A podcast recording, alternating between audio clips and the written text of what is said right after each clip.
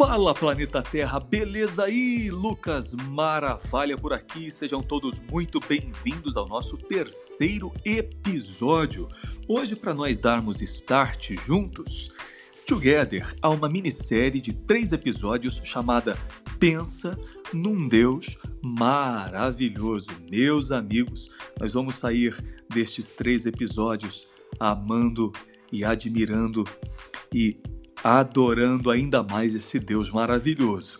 Nós vamos falar hoje, neste episódio, sobre a onisciência de Deus e depois sobre a onipotência e onipresença de Deus. Vai ser sensacional. Desde já, pega esse link aqui e joga lá no grupo da família, no grupo dos amigos, no grupo da faculdade, no grupo do grupo.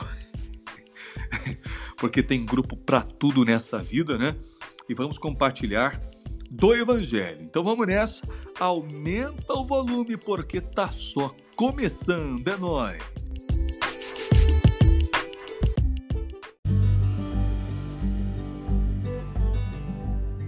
Então vamos lá, pegou aquele cafezinho maroto, aquela aguinha topper, beba água todos os dias, mas mais do que nunca, beba do Evangelho todos os dias. Hoje nós vamos pensar juntos a respeito da onisciência de Deus. Dizer que Deus é onisciente é dizer que Deus conhece todas as coisas. E só Ele, meus amigos, apenas Ele conhece todas as coisas. O homem, por mais sábio que seja, por mais poderoso que seja, por mais é, é, ciência que tenha, intelecto que tenha, ele é ainda e sempre será profundamente limitado no que diz respeito ao saber, ao conhecer. O homem não conhece todas as coisas, domina alguns assuntos com muita profundidade, mas não todos. Agora, nós estamos diante de um Deus que conhece todas as coisas.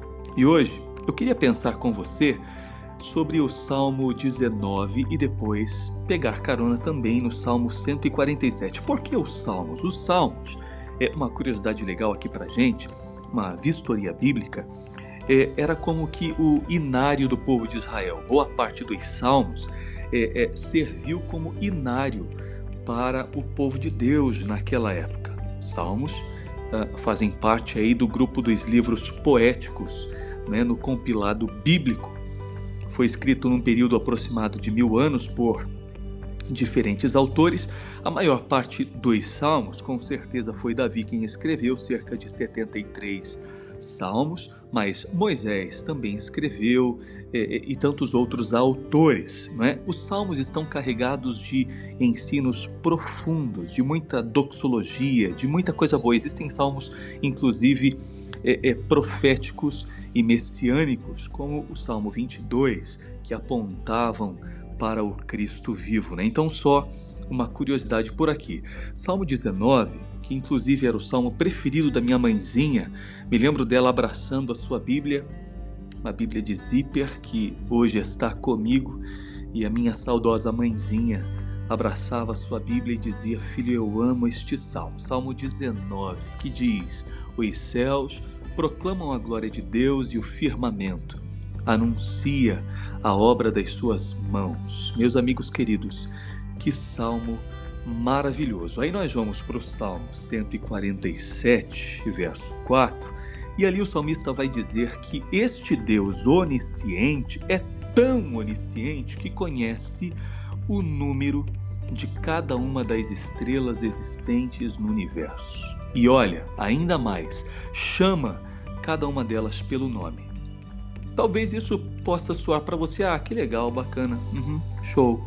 Mas e se eu te disser que, segundo os astrônomos, os caras que estudam os astros, é, existem cerca de 100 bilhões de estrelas só na Via Láctea, que é aqui a nossa galáxia, né? onde pertence o sistema solar, o planeta Terra. Só na nossa galáxia, 100 bilhões, bilhões de estrelas. Eu e você só conseguimos enxergar a olho nu cerca de 5 mil, e olha lá, né? E olha lá. Mas o mais incrível ainda é que existem no universo outras bilhões de galáxias e dentro de cada uma delas outras bilhões de estrelas. Ou seja, nós temos então um número estimado de 10 sextilhões de estrelas espalhadas pelo universo. Uau! Isso é fantástico. Isso é sensacional. O salmista vai revelar para nós que o nosso Deus onisciente conhece cada uma destas bilhões de estrelas pelo nome. Sabe o número de cor delas. Meus amigos, nós precisamos descansar na onisciência de Deus. Este Deus que conhece cada uma das estrelas, cerca de 10 sextilhões delas, conhece o meu e o seu coração. Eu te convido hoje a descansar neste Deus que conhece todas as coisas, que sabe de todas as coisas. Então, como disse o nosso Cristo aos seus discípulos, não se turbe o vosso coração.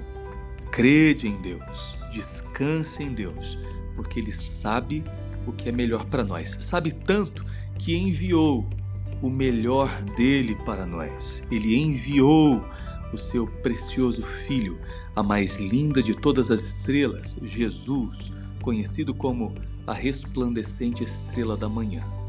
É a respeito dessa estrela que eu quero falar com você aqui. Descanse nele, adore a ele, permaneça nele e você pode ter certeza, tudo vai ficar bem porque Ele sabe de todas as coisas.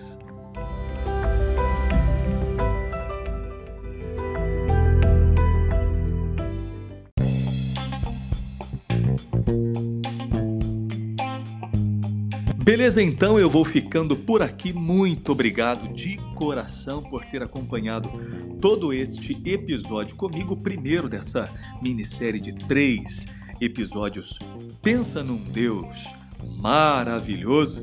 A gente volta é, na semana que vem para continuarmos bebendo do Evangelho, como a gente sempre fala por aqui, não é? A cada episódio, uma boa dose de Evangelho até transbordar. Valeu, pessoal. Tamo together. É nóis.